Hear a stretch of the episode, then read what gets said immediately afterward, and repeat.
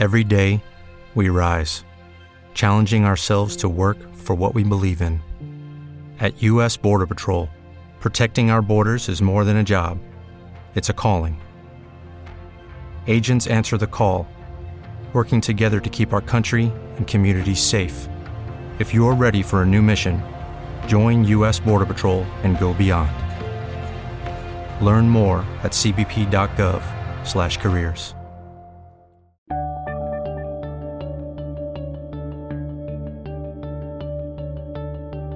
Bienvenidos a Lactando, capítulo 28 del 20 de enero de 2017.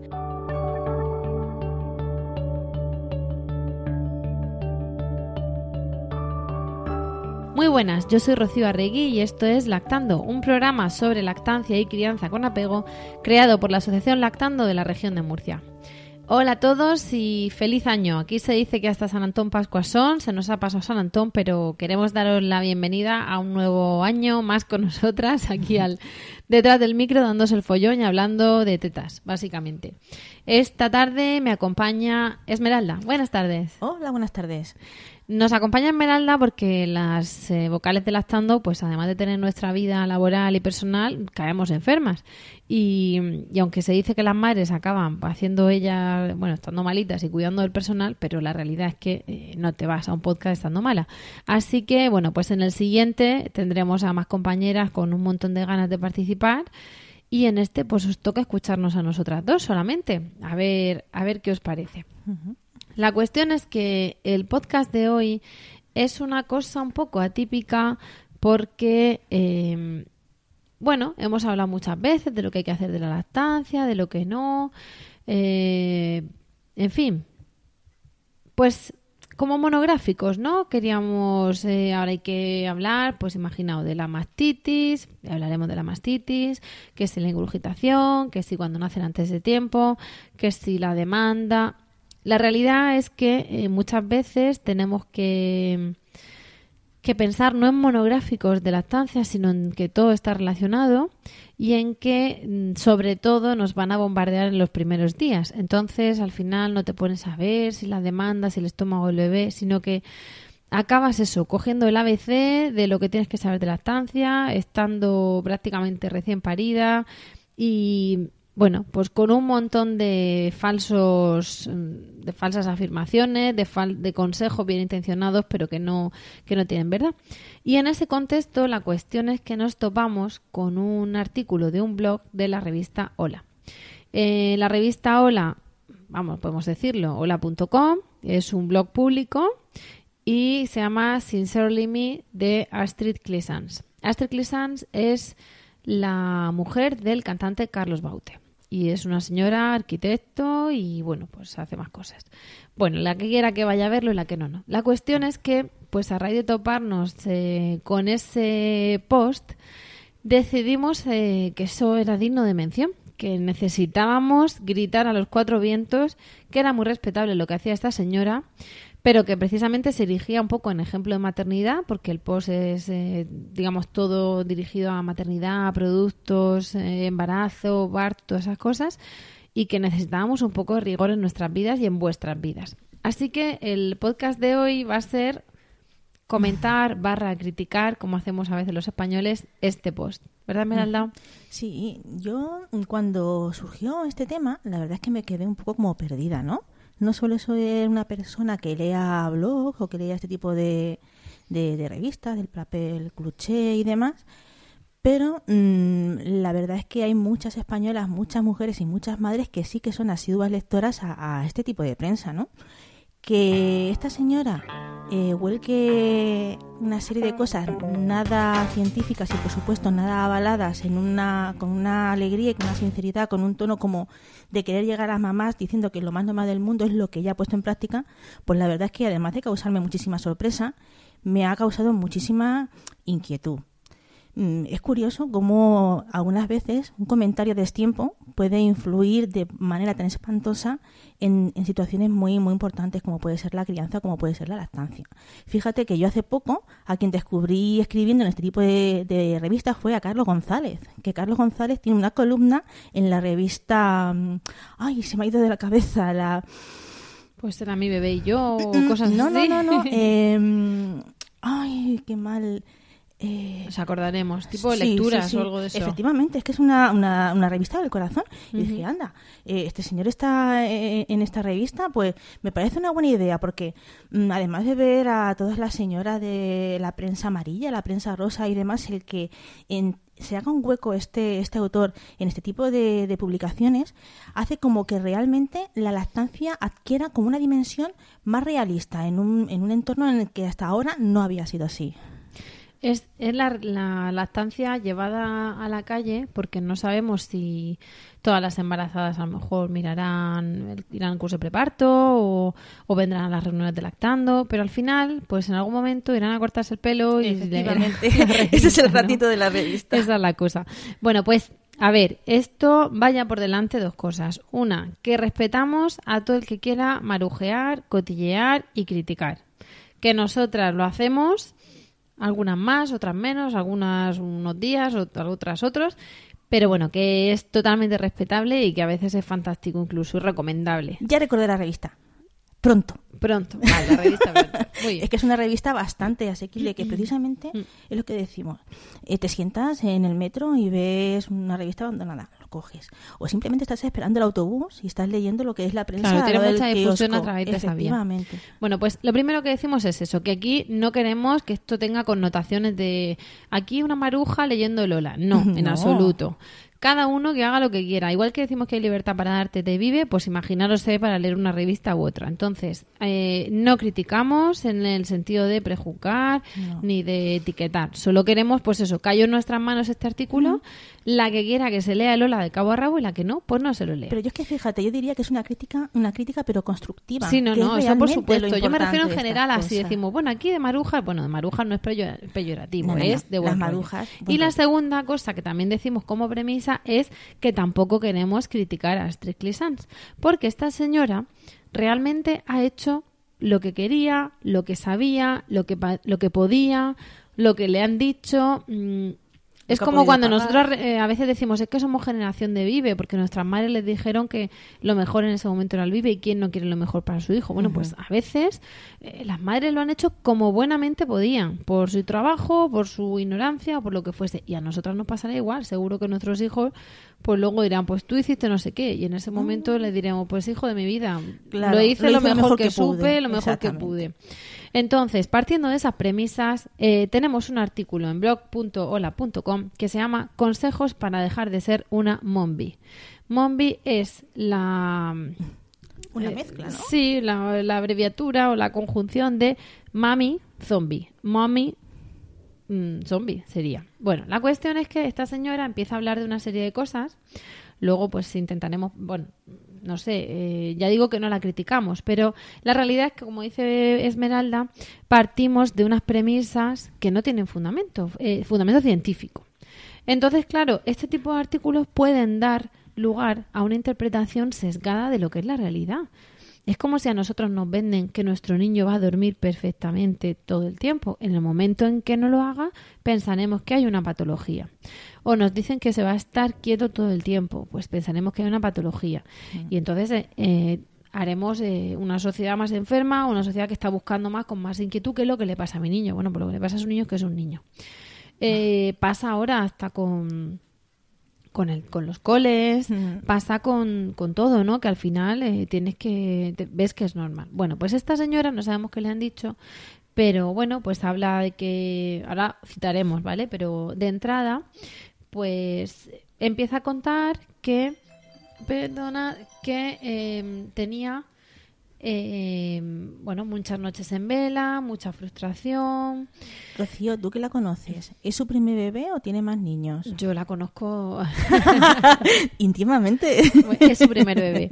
Ah, que es su primer Eh, bebé. Fíjate, sí. eh, curioso, su primer bebé. Mm. Bueno, él, ella empieza diciendo que parte de una base, que dice que no es un niño prodigio ni duerme nueve horas seguidas todas las noches, que ella no es una madre perfecta y todo eso. Bueno, dice que había muchas noches en vela, mucha frustración y mucho esfuerzo, hasta dolor de cabeza y náuseas por el extremo agotamiento. No le deseo a nadie ese agotamiento, No, porque- pero la realidad claro, es que tiene es lugar que cuando tienes es una así. criatura. Y, y bueno, pues eh, luego no será eso, serán otras cosas. ¿Qué queréis que os Hombre, diga? la cuestión es que- que ella decía que mm, despertarse cada 30 minutos era excesivo. Perdona, dime. Mm, No, no. Es que ahí es donde empezamos ya. Tendríamos que pensar un poco cómo, cómo, cómo nos ilustra, cómo nos cuenta la sociedad que debe comportarse y debe ser un bebé y una mamá. ¿Qué es lo que nos difunden? ¿Qué es lo que nos cuentan? ¿Qué mitos estamos escuchando desde el primer momento, desde el momento cero?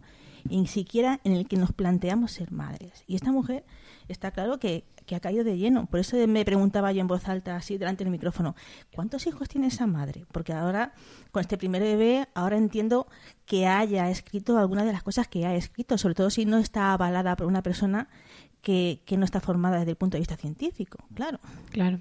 Entonces, mm, mm, que un bebé se despierte cada media hora durante la noche no es extraño. Lo extraño es que un bebé duerma seguida nueve, nueve horas, que es lo que por lo visto esa señora eh, publicó en su blog, que tanto revuelto a, ta- tanto revuelo eh, lanzó, que puso que por fin mi hijo ha dormido nueve horas seguidas y, y- y parece que es lo que deberían esperar todas las madres. Pues no, señores, eso es una cosa que lo compartió, eh, la verdad es que pues ole tú, disfrútalo, pero eh, prepárate para lo que es habitual, que es que tu Claro, hijo te busque claro. y quiera tu contacto, no quiera tu- solamente tu leche, sino tu contacto, el saber que tú estás ahí. Bueno, pues ella parte de la premisa de que no quiere tener un bebé mágico que duerma 10 horas seguidas, pero despertarse cada 30 minutos le parece excesivo y entonces Every day, we rise, challenging ourselves to work for what we believe in. At U.S. Border Patrol, protecting our borders is more than a job, it's a calling. Agents answer the call, working together to keep our country and communities safe. If you're ready for a new mission, join U.S. Border Patrol and go beyond. Learn more at cbp.gov/careers. se plantea qué está haciendo mal, porque de entrada la culpa es nuestra, ¿no? Por supuesto, todas las madres son las más culpables. y que tenía que mejorar los hábitos de su bebé. Bueno, pues los hábitos de su bebé, eh, en fin, tenía, tiene meses. Eh, tendríamos que ver exactamente cuántos, pero... Cuatro y medio cuando empezó a plantearse si estaba haciendo algo mal. Entonces, un niño de cuatro meses y medio, justo, eh, pues en fin, rutinas. Si cada día crece y descubre una cosa, Es que acaba de pasar el brote de crecimiento de los tres meses, que tú ya sabes que es uno de los más importantes que hay en las lactancias. y en Entonces, ¿qué pasa? general. Que ella habla de una enfermera que a la que contrata y que es bendita para ella y que le ayuda un poco en la labor de la maternidad nocturna. Entonces plantea una situación y dice, para sus cuatro meses y medio, Marcus ya tenía establecida la lactancia mixta más o menos en una proporción de 50-50. La razón es que al introducir los cereales, mi producción de leche cayó en picado, viéndome obligada a complementar con fórmula, un complemento que fue creciendo cada vez más y más, a la par que mi producción disminuía. Hoy, con cinco meses y medio, Marcus es un niño que se alimenta exclusivamente de fórmula, cereales y potitos de Eh, fruta. oye, Rocío, eh, Vamos ¿dó- a ¿dónde vive esta mujer? En Madrid. Ah, en España. Mm, vale, qué interesante. Venga, explícanos en A verano. mí es que, vamos, me han subido unos calambres así de la raíz del pelo hacia arriba que se me ha puesto de punta. Eh, es que con cuatro meses, según la Asociación Española de Pediatría y la Organización Mundial de la Salud, su bebé tendría que tener 50-50 mixta, pero de leche 100%. O sea, ni cereales, ni potito de fruta, ni agua, ni nada de nada. Claro, tenemos que partir de la premisa de que tenían que haberle ayudado más con la Exactamente, lactancia. tendría que haberle aconsejado a una persona debidamente orientada. Pro lactancia, en el sentido de que ella además en los primeros pod creo que hablaba algo así de lo maravilloso que era dar pecho a su hijo y estar conectado y algo pasa. Ese algo pasa, eh, no creo que sean muchos compromisos de ella porque pues en fin, está famosa, pues se incorpora un poquito, aparecen, ¿no? Y es, es como muy sonada su incorporación, pero bueno, pues puedes tener la no sé, la flexibilidad de que puedes ir a un evento hoy, pero no, vamos, que no vas todos los días a trabajar de 8 a 3. Y además estamos partiendo de que son los primeros meses de la maternidad y Mm. teóricamente hay un permiso maternal. Partiendo de la premisa de que seguramente no lo hizo mejor con la lactancia porque no la aconsejaron bien, no la informaron Mm. bien o lo que sea, tenemos una crisis de los tres meses. Ujú. Ahí seguro que piensa que se está quedando con hambre. Supuestamente, sí. Y entonces vamos a partir de que ahí metiera la mixta. Sí, también haría mm, multitud de cosas supuestamente que, que son mitos, que es no ofrecer, si no es cada tres horas, solamente que dure diez minutos la Pero, toma, ¿y si todo ese tipo de cosas. Y ese vive nocturno de a ver si duerme mejor y tal, eso no le podría... Ese vamos, vive nocturno lo que hace es bajar la producción. Claro. El vive nocturno quizá, no sabemos, de baja de producción. Y luego el cólico, Ella misma- eh, Es que ella, ella misma lo dice. Cuando Claro. empecé con la estancia mixta, mi hijo empezó a encontrarse mal. Ahí, ahí voy. Tenemos un cólico fisiológico, que se supone que es inmadurez intestinal, que cede con el paso del tiempo, Mm. y tenemos una intolerancia o hipersensibilidad inicial a la proteína de vaca. Pero es que, vamos, a mí lo que más me sorprende también es que dice que empezó a, dormir peor justamente cuando ella empezó con ahora leche vamos de... a avanzar, ahora vamos a avanzar. Yo lo digo por la premisa, es decir, partimos de un niño que por lo que sea le ha metido la mixta, suponemos, suponemos, no lo sabemos, que a los tres meses, a los cuatro meses y medio ya tenía eh, bebé 50 y cereales. 50 y dice la razón es que al meter los cereales mi producción de leche cae y se ve obligada a complementar con fórmula. A lo mejor así, leyendo puede ser lo contrario. No mete lo- la fórmula a los, a los tres meses, sino a los cuatro cuando le mandan los cereales. Y entonces dice que a los cuatro y medio ya era 50 y 50 porque mete los cereales y le baja la producción. Y yo me ¿Por qué pregunto, ¿a qué, a edad cuatro? le ha metido los cereales? Cuatro meses que dice la hoja Pues del bebé, entonces, del vamos a ver, pediatra. 50-50 no me cuadra. Bueno, vamos a partir de que le pone Vale. cereales, Los como cereales muy tarde los sustituyes una toma en lugar de complementar una toma, que es lo que dicen algunos pediatras que es el camino mejor para destetar a tu hijo.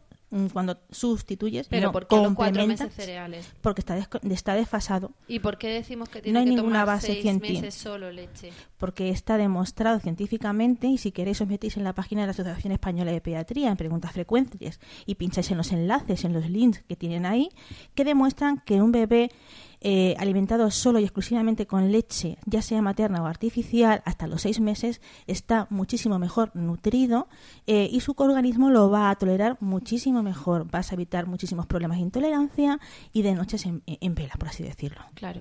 Además, eh, la permeabilidad de los intestinos es, es mayor cuando el bebé es más pequeño. Entonces, todas las sustancias también de los cereales, véase pesticidas y todo eso, Son más perjudiciales, efectivamente. Más por el pequeño. Que no significa, lamentablemente, que nuestra leche materna no tenga pesticidas que nosotras comemos y cosas así, pero es mayor el beneficio que el riesgo. Por supuesto. En los cereales, pues no es así.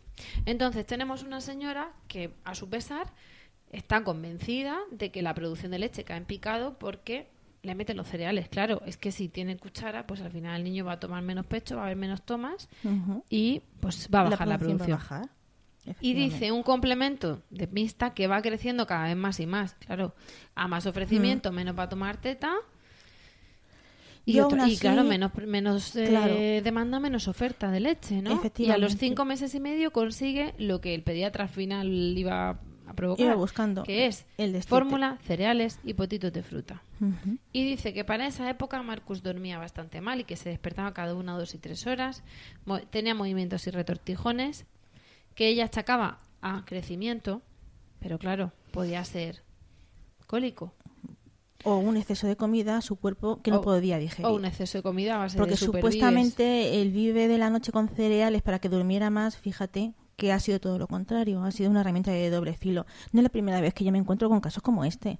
Muchos niños, tú mm, con la mejor intención del mundo, intentando que él descanse bien, que tú estés más calmada para que al día siguiente te, encuentres con más fuerza para cuidarlo, metes un biberón de cereales y lo que haces precisamente es alterar el ritmo natural del niño y sobrecargarlo tanto que haces que su digestión sea súper mega mm, pesada. No va a conseguir dormir bien simplemente porque está eh, empachado, así de claro. Claro. Bueno, pues entonces ella dice que su problema era que había visto que el niño tomaba más veces durante el digamos, hacía más tomas en 24 horas de las que debía y que debía hacer menos tomas, pero De mayor volumen. de más cantidad. Pues fíjate que Y entonces la enfermera le sugiere que le ofrezca más comida durante el día Mm. en cinco tomas y así se le quite la ingesta nocturna. Claro, eh, cinco tomas, pues Mm, Pues yo no sé qué decirte, pero es que ahora mismo 15. los endocrinos lo que aconsejan es todo lo contrario. Cuantos más tomas y de menos cantidad sea y estén repartidas durante todo el día, muchísimo mejor. Así que lo siento mucho, pero mm, tal vez no haya sido lo más correcto. A ella le ha y menos con O sea, esto es un spoiler, pero bueno, ella dice que está encantada y por eso lo, lo pone, Está ¿no? Los encantada el día consejos. 5 de enero. Pero claro, la A realidad... ver qué pasa el día 18. Claro, la realidad es que ella lo plantea así, pero nosotras, por eso decimos que nos da lo mismo lo que quiere hacer cada una. Nosotras os informamos. Y yo, personalmente, no puedo consentir que esta señora súper bien intencionada nos ponga aquí cosas que no son verdad y la gente se lo crea como verdad. Ahí está el problema. Que haga real. lo que quiera, si es que a mí me parece fenomenal. De hecho, siento que ella haya tenido que recurrir a esas cosas porque eso significa que lo ha pasado fatal. Mira, Rocío, hay una Pero- cosa que me hacía mucha, bueno, me hacía mucha gracia, me trae muchos recuerdos. Y hay una mamá que moderó una de las reuniones de, de nuestras sedes que siempre decía una cosa sobre el sueño infantil. Si tienes que decidir entre poner en práctica el método Stibil o tirar tu- a tu hijo por la ventana, claramente lo que debes de elegir es hacer el método Stibil. Pues con esto se puede extrapolar a muchísimas cosas de lo que es la crianza. Claro. Mm, mm, siempre vamos buscando eh, el, el- el mal menor, por así decirlo. Pero que quede claro que lo que ella dice que esa ha sido su salvación no es precisamente una salvación que no vaya a tener unas secuelas a posteriori. Claro. Exacto. Pues mira, vamos a seguir avanzando. La cuestión es que le dice que haga más tomas diarias, pero claro. mm, Diarias, tenía noctur- bueno diurnas, con las- diurnas. entonces claro exacto. dice vamos a ver pero entonces cómo iba a saber de cuánto porque hay que complementar porque ella partía de la premisa de que el niño se quedaba con hambre solo al pecho con lo cual había que complementar con fórmula y entonces dice cómo iba a obligarlo si no quería tomar más de lo que estaba acostumbrado y cómo iba a saber cuánto tomaba mi bebé si le daba pecho bueno, pues esa pregunta de cuánto tenía que tomar el bebé dice que la soluciona acudiendo a su maravilloso extractor de leche, que le permite descubrir con exactitud la cantidad de leche que producía y la que debía complementar mediante fórmula. Que hay madres que eh, tienen necesidad de que no tienen necesidad de complementar, pero que ella a partir de los cuatro meses en los cereales sí la tuvo. Y dice el caso es que me enfoqué en preparar un biberón con leche materna y, y tener listo un segundo biberón con leche de fórmula, complementando la cantidad que faltase para llegar a los 200 mililitros. Es decir, es decir, la enfermera le dice aumenta la cantidad, 200 mililitros, y ella dice voy a ver de ahí cuánto le doy de teta ¿Y cuánto le doy de fórmula? y el resto de fórmula. Y se saca, imaginaos, 100 y tiene otros 100 de fórmula. Vale, atención. Problema. Inciso. Acude a su Eh, extractor. Exacto, inciso. Eh, queridas mamás, las máquinas son imperfectas. Entonces, hay mujeres que consiguen sacarse leche con ellas y otras que no consiguen sacarse leche con ellas. Y eso no significa que no estés produciendo leche. Claro. Con lo cual, ojito, porque esto es un arma de doble filo. El sacaleche siempre va a sacar menos que el niño. Muchísimo siempre. menos. Y aparte, hay mujeres que con el sacaleche se le encuentran hecho encontrar sacarse leche y otras que han amamantado niños que tú los ves corriendo por la calle Y no han y no han conseguido sacar una hora, una gota. Entonces, el sacaleches es fantástico, salva lactancias y salva incorporaciones al trabajo, Por supuesto. pero no es una herramienta no es fiable para medir qué produces. Entonces empezamos con una premisa. Yo no sé esta mujer si lo piensa o si se lo dijeron, de verdad. Mm, Y dicho sea de nuevo, voy a ser súper pesada, pero desde el respeto. ¿eh? Bueno, entonces dice que entonces le surge la otra respuesta, la otra pregunta. Y si me han dicho que tiene que tomar 200, yo he visto que tengo 100 de pecho y 100 de vive, y Every fan knows the right player in the right position can be a game changer. Put LifeLock between your identity and identity thieves to monitor and alert you to threats you could miss. Plus, with a US-based restoration specialist on your team, you won't have to face drained accounts, fraudulent loans, or other losses from identity theft alone. All backed by the LifeLock Million Dollar Protection Package. Change the game on identity theft. Save up to 25% your first year at LifeLock.com slash aware. With the Lucky Land slots, you can get lucky just about anywhere. This is your captain speaking. Uh, we've got clear runway and the weather's fine, but we're just going to circle up here a while and uh, get lucky. No, no, nothing like that. It's just these cash prizes add up quick. So I suggest you sit back, keep your tray table upright, and start getting lucky. Play for free at LuckyLandSlots.com. Are you feeling lucky? No purchase necessary. Void where prohibited by law. 18 plus terms and conditions apply. See website for details. Le tengo que dar 200, pero ¿y si no quiere más? Porque hasta entonces estaba solo con pecho, entonces los segundos 100 no le entran. Pues lo obligo. Claro, dice, lógicamente los primeros días el bebé se llenará con menos cantidad, pero si le ofrecemos más leche, os advierto que durante unos días tiraréis leche a la basura, poco a poco irá comiendo más y más hasta llegar a la cantidad recomendada. Verónica, te lanzo, te pongo el capote, entra. Esmeralda está que se Ay, echa los- Esmeralda, ay, perdóname. que, que echa Es que tenemos a fuego. nuestra presidenta en nuestro corazón muy y presente. mentes. Hoy la reunión de Molina es segura Sí. y la tenemos presente. Hoy están sí. reunidas Verónica y Raquel iban a la reunión y, y claro, como a veces vienen a grabar, Esmeralda, por Dios, perdóname, te pongo el capote. Entonces decíamos Que y si no quiere comer más, pues vamos a ir dándole A hasta ver. que al final. Eh, las tendencias, eh, las últimas tendencias van enfocadas a no obligar bajo ningún concepto a comer a los niños, ya sean sólidos o, o líquidos, como es en este caso. Y es más, se opta por técnicas como puede ser la técnica casing, eh, que va eh, reflejada a que el niño sea el que autogestione la cantidad de comida que debe tomar. Vale, es K-A-S-S-I-N-G. si Efectivamente, ahí está. ¿Qué ocurre con esto? Mm, eh, va a comer la cantidad que esa señora le dijo que tenía que comer, pero tenemos que ser conscientes de que estamos aumentando la cantidad de comida de una forma exagerada que él no va a poder regular, con lo cual tendrá tendencia posiblemente en un futuro a poder desarrollar más problemas eh, con la alimentación que una persona que no haya sido obligada a someterse a esta terapia, a, este, a esta pauta. Luego dice, lo digo en relación a eso, si queréis continuar dando el pecho pero no tenéis suficiente leche, vamos a ver, la premisa, no tenéis suficiente leche, que hemos dicho muchas veces. Que cuanto más ofrezcas, más tendrás. O sea, que tenemos suficiente leche. sin ningún tipo de problema, siempre y Vale. cuando la ofrezcas a demanda. O sea, que lo tenemos claro, ¿no? Bueno, pues esta señora dice, si no tenéis suficiente leche podéis hacerlo y una vez finalizada la teta le ofrecéis el bibe. Y dice, así podréis expandir su estómago progresivamente y enseñarle poco a poco que la comida se debe ingerir durante el día y no durante la noche. Con tiempo y paciencia comenzará a aceptarlo. Pero vamos a ver que estamos hablando de un bebé de cuatro meses y medio, cinco. Bueno, pues con Marcus empezaron poco a poco hasta que cuatro días después de las tres tomas que hacen nocturnas quitaron una y así en unos 12 días quitaron las tres y Marcos solamente comió durante el día. Eh, bueno, aparte para eso, mm, dice que él le cambió una tetina de succión más fácil para que así le entrase más leche de golpe. Y Justamente, se cansase menos con la mandíbula. claro, todo lo que se aconseja para que el bebé desarrolle lo que es todos los músculos eh, mandibulares, todo lo que realmente le va a ayudar luego al desarrollo con la- de la adicción y demás cosas, se lo ha cargado un plumazo. Claro. Y luego dice, bueno, si esto es, eh, si lo que queréis es dar el pecho, no os puedo ayudar porque eh, mientras yo daba pecho exclusivamente no conseguí que mi bebé se saciara durante el día lo suficiente como para pasar una noche entera sin comer. Es que la, la lactancia materna no funciona así. Mm, La lactancia materna mm, es una lactancia que se debe dar durante todo el día. No existen pausas generalmente nocturnas más allá de las cuatro horas. Por la noche se despiertan a veces por hambre o a veces por saber que estás ahí Efectivamente. o a veces por sed.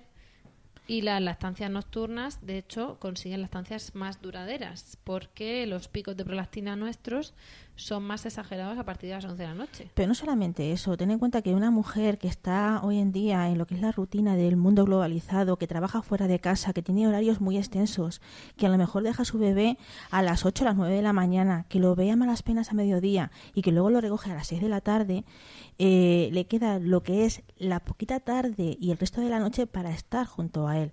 Ese bebé va a necesitar a su madre, pero indistintamente de que tome leche materna, leche artificial o bocadillos de chorizo cuando ya sea un poquito Claro. más grande.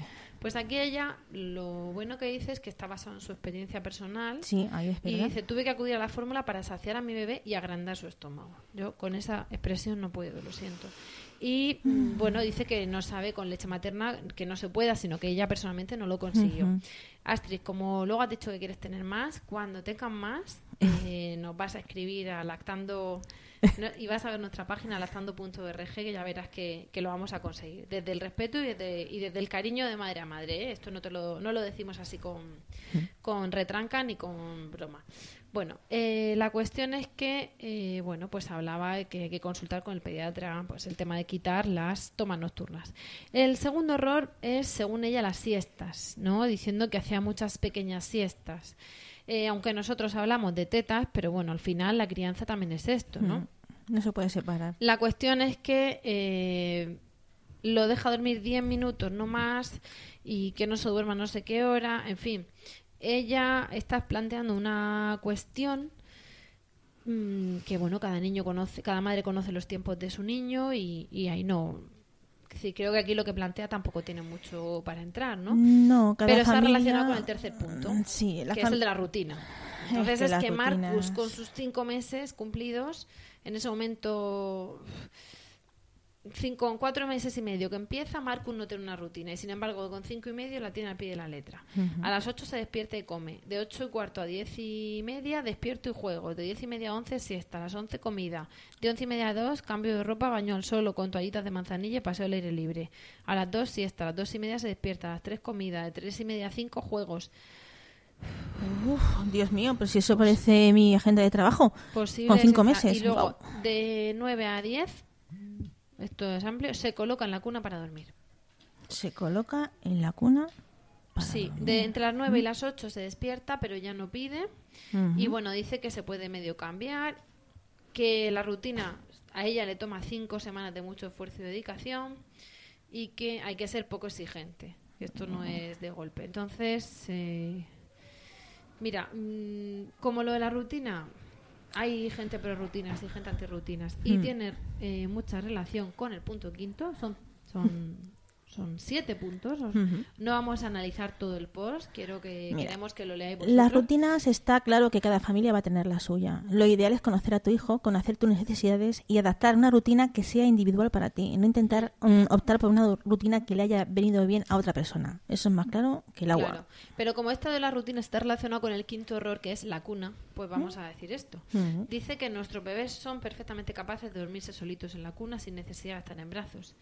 Y que, bueno, que tiene muchos beneficios porque los bebés tienen un instinto natural que les hace revisar constantemente la situación y entonces, pues claro, se va a despertar cada dos por tres para constatar si se duerme en brazos de mamá que está en brazos de mamá. Ujú. Y es importante que los bebés se duerman en la misma situación en la que van a pasar la noche. Entonces dice que así, si tú le enseñas que se duerme en la cuna, cuando él se despierta y ve que está en la cuna, se vuelve a dormir. Yo es que como no sé de dónde ha sacado esa evidencia científica, pues tampoco se la puedo rebatir. No, no, la evidencia científica es que nuestro instinto nos hace ver, revisar nuestra situación. Si Pues eso- entonces eso todo tiene lo contrario. no sí, sí, lo que no tiene llega contrario, ahí efectivamente. conclusión. Lo que yo no entiendo es cómo llegar a la conclusión de que lo mejor es que lo haga solo. Que en instinto de cuestión de se puede dejar en la cuna semidespierto y en tres ellos mismos os pedirán la cuna para dormir. discrepo. Simplemente le diría que sería buena idea que también leyese a algunos autores como pueden ser Rosa Llobé en lo referente al sueño infantil o que si tanto le interfería en su sueño pudiera trabajar con su hijo bajo la premisa de otra experta que es Elizabeth Pat- Patney que sí que tiene un trabajo, pero un trabajo que no dura días, no dura semanas, que puede durar, durar incluso meses, pero que es Sí, muy el tema es que respetuoso. eso de los meses es que los niños van madurando. Pero por eso te No, digo que puede durar meses. posible Tú no puedes hacerlo esto en, porque- en tres días. Esto no es un pum, ya está. Es un on, un off. No. Tú tienes un camino que desarrollar. Y, y además en ese camino haber Es que son-. Hombre, Porque los dientes, porque está malo, porque simplemente le cambia el patrón del sueño. con cinco eh, meses hay un desarrollo neuronal muy intenso. Ahí el niño va a dormir peor. Cada logro que sea a nivel físico, como puede ser sus primeros pasos, como puede ser eh, sus primeras palabras, como puede ser su primera experiencia vivida en lo referente, yo que sé, a que descubre el mar, a que juega con un palo y un cubo, todo eso tiene que fijarse en su cerebro y eso va a hacerse durante la noche y todo eso va a ser a, a- base de estímulos nocturnos, de internos. cerebro que chisporretean y, y, y de sustos para los padres de Dios mío. Pero si antes íbamos bien y hemos, Claro. vuelto a dar un pasito para atrás. Pero es que, Pues señores, el, libro Dormir sin lágrimas de Rosa Jové Tal vez sería una eh, buena te explica lectura. muy bien los los ciclos del sueño, las Eh, fases del sueño infantil y nos enseñan muy bien a, a cuando estamos desesperados pensar es normal, es fisiológico, es normal. Claro, Em, es que no duerme igual un niño de, de cuatro días que un niño de cuatro Claro. semanas, que un niño de cuatro meses, que un niño de cuatro años. Y tenemos que ser conscientes de ello. Y bueno, y volviendo a otro punto en relación con lo que hablábamos de agrandar el estómago, dice que hay otro error que es el tipo de leche. Y que claro, que ella le va, y le va dando una... eh, que ella se, se encontró con que el humor de- del bebé empeoró al complementar la lactancia porque echaba de menos estar pegado a mamá, pero es que además no le venía bien la composición de la leche. Acude a una línea de fácil digestión y además dice, bueno, aún tiene periodo donde extraña el pecho, así que intento engañarlo ofreciéndole el pecho mientras le hablo y le cambio el biberón en cuestión de microsegundos. Yo ahí, más que problemas de leche de fórmula, lo que veo es que el niño a lo mejor no estaba preparado para ser detectado de forma tan tan tan brusca, ¿no? Mm, No me voy a meter en la composición de leche de fórmula. Según la legislación española, todas las leches de fórmula deben de ser eh, similares. Y lo único que cambia es la proporción de micronutrientes a un nivel ínfimo. Mm, a no ser que tuviera un problema médico y el problema médico tiene que diagnosticarlo un Pero médico. si es que al final las de fácil digestión serán más bajas en lactosa. Pero poco más, Rocío. Si es que al final eh, una leche que valga... No, pero las hidrolizadas estas supone que sientan mejor porque Pero estamos hablando de que se vea ya... menos Sí, regurgitación. sí, pero ¿quién le da esas leches? ¿Un médico? Claro, se supone que le tiene que decir el pediatra. Ahora, ¿qué pasa? No, no sé que qué. los pediatras y en general los médicos y sobre todo los farmacéuticos, Ahí es lo que es contrario a, lo- que cuando uno entra y pide leche en, el hospital, en el- la farmacia, tienen que cumplir la ley de comercialización de Su sucedáneos de leche materna. Esa ley se incumple sistemáticamente y esa ley lo que dice es que no se puede publicitar leche dirigida a lactantes. Según la ley, lactante es el menor de un año, o sea que teóricamente no se podría publicitar ni la 1, que es hasta los 6 meses, ni la Ni 2. Pero en la práctica pues se hace una especie de trampa y se entiende lactante de 0 a 6 meses, que es lo que dice la OMS, y entonces solamente no pueden publicitar la 1. La OMS dice ¿Qué que pasa? es lactante exclusivo, pero lactante como tal Vale, la- pero por eso cogen la trampa. cogen Entonces. ¿qué pasa? Que si fijáis en los anuncios, eh, bueno, eh, para empezar, hay gente que lo incumple sistemáticamente. Vais a una perfumería, una farmacia y tienen la 1 bien expuesta, cuando la 1 no se debe exponer, se debe vender a quien la pida. Y, eh, y además, si os fijáis en los anuncios, es cuando ya no puedas dar pecho, cuando ya no quieras seguir dando pecho. eh, la lactancia materna es lo mejor, pero a partir de que dejes Tras el la pecho tal, y entonces te enseñan la 2, Ujú. porque no te pueden enseñar la 1, pero el, el mensaje que te dan es cuando ya no puedas, muchas veces es, me incorporo a trabajar, el niño tiene cuatro meses, claro, si tú vas con cuatro meses, me he incorporado, tengo que darle fórmula, en la que te venden es la 1. Resultado, al final la 1 pues se vende estupendamente. Entonces, con esas trampas, pues se consigue mm, vender leche Vender de fórmula en lugar de ellos- fomentar la lactancia. Y esto, en mi opinión, no es la de lactando. La leche de fórmula salva vidas. La leche de fórmula es conveniente en algunos casos, imprescindible en En otros, eh, incluso vital en otros, pero hay que dar toda la leche de fórmula que hace falta, exactamente igual que las cesáreas, pero ni una más ni una menos. La leche de fórmula igual, ni un mililitro más ni un mililitro menos. Si a esta señora la informan y la forman en lactancia, seguramente no habría dado lactancia mixta Lo más probable y luego exclusiva. Eh, bueno, Ay, ay. yo creo que tenemos que dejar de criticarla Yo creo que sí. Pobre mujer, le tienen que estar pitando los oídos. porque habla también del chupete. Que es pacificador, lo llama también, traducido de pacifier este en inglés. Y habla del cansancio, que a todas nos pasa factura. Pero tengan un mes, tengan un año, Claro. tengan diez. Y tengan 10 años. Si es que el problema al final es ese, vamos un poco sobresaturadas. No nos cuida la sociedad, no nos cuida, no nos cuida a las mamás que estamos cuidando a la futura generación. Claro. Entonces, por ahí es por donde se pierden no solamente muchas lactancias, ¿eh? se pierden muchas crianzas. Las mamás no disfrutan de lo que son sus hijos, como mm, quizá en otras generaciones que tenían menos sí lo hicieron. Y es un, pues eso, es como una reflexión, ¿no? Hasta dónde nos ha llevado la sociedad que, que tenemos ahora. Claro. Aquí, mm, como no podemos a veces luchar con eso, pues lo que podemos hacer desde, desde nuestro punto de vista es informaros, formaros, acompañaros, escucharos y hacerlo más fácil, porque muchas veces solo con que otra te dé su opinión o te escuche ya será más fácil, pero es que en otras veces, en otras ocasiones en las que simplemente con escuchar no basta, pues os diremos qué hay que hacer Hay que o, actuar. o qué estamos haciendo mal en función de las evidencias científicas. O simplemente no estás haciendo nada mal, aunque tu entorno te diga que sí. Hmm. Entonces, vaya por delante nuestro total respeto y vaya por detrás, porque ya lo he dicho antes por delante. Eh, vaya de nuevo nuestro total respeto a esta señora, pero como ha tenido la, valentía, que es admirable, de meterse en un jardín como es la lactancia, cuando es una de las cosas más polémicas hoy, hay gente prohíbe, pro- pues eh, por mi parte, como Rocío, no como lactando, yo le quiero dar las gracias por haber tenido ese arrojo de ponerlo por escrito. Y además de dar su opinión, diciendo además que era su opinión y no sentar cátedra. Y eh, además le doy las gracias porque nos ha dado pie a nosotras a de repente decir, ostras, ¿esto qué es? ¿no? Sí, y, sí. y comentarlo.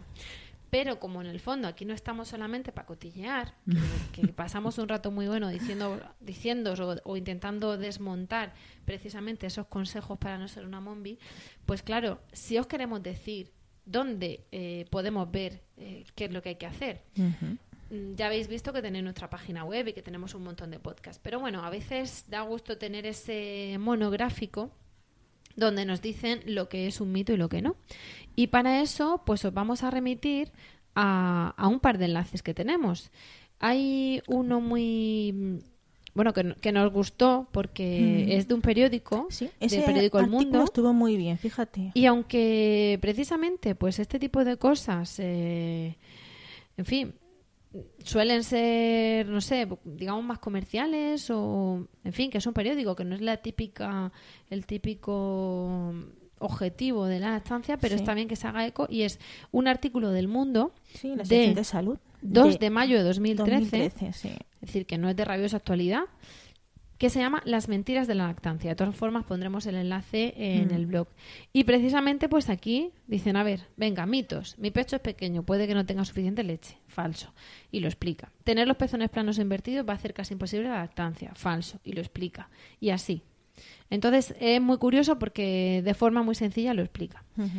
Y también nos comentamos eh, sí, hay mm, otro enlace que a mí especialmente me ha, mandado, me ha llamado mucho la, atención, ¿no? Porque es de un organismo que no sé si os sonará, porque es muy raro. Eh, se llama UNICEF.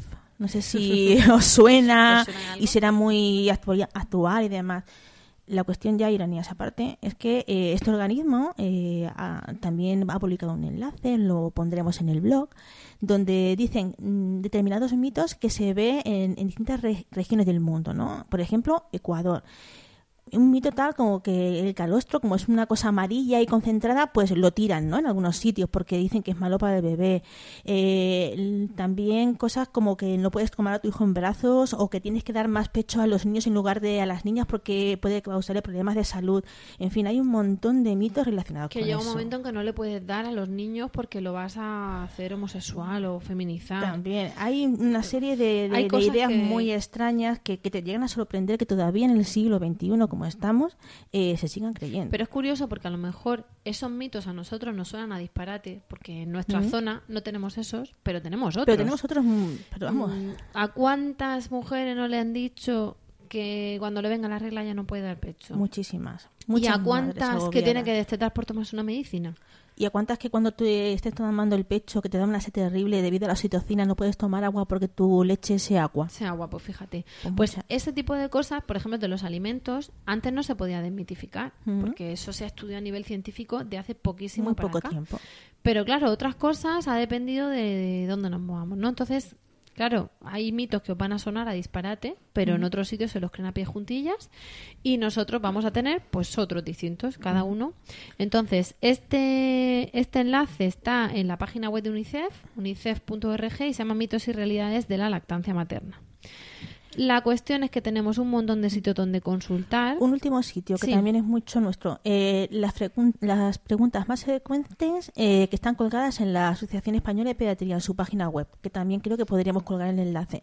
Que eso, mm, más cercano a nosotros, mm, pues tampoco nos tenemos que ir mucho más lejos.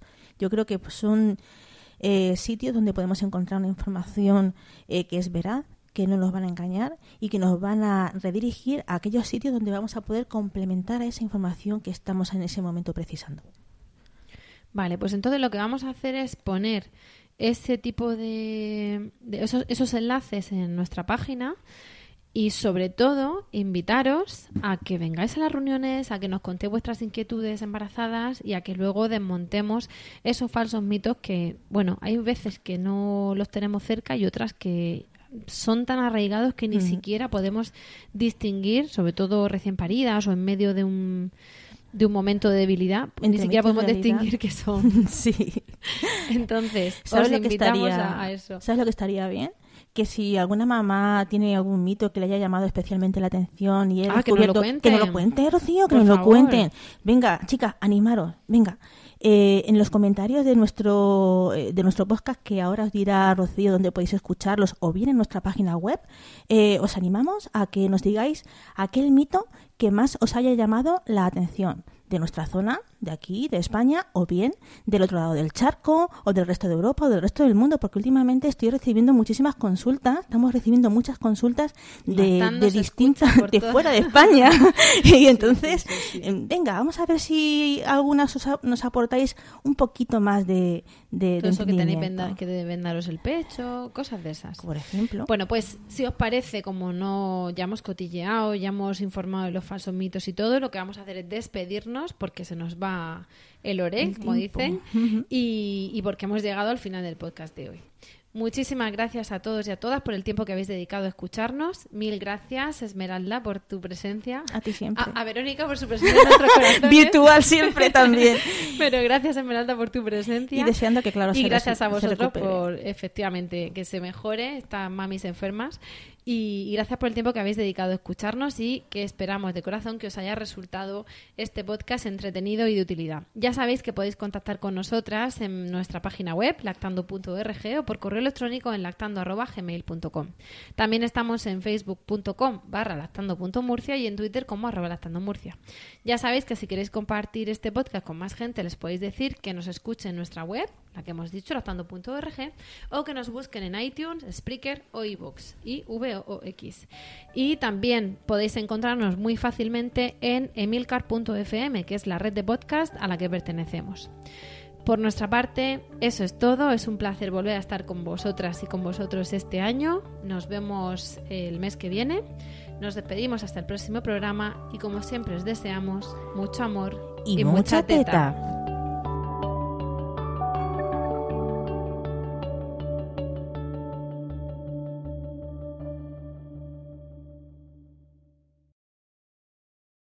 With the Lucky Land slots, you can get lucky just about anywhere.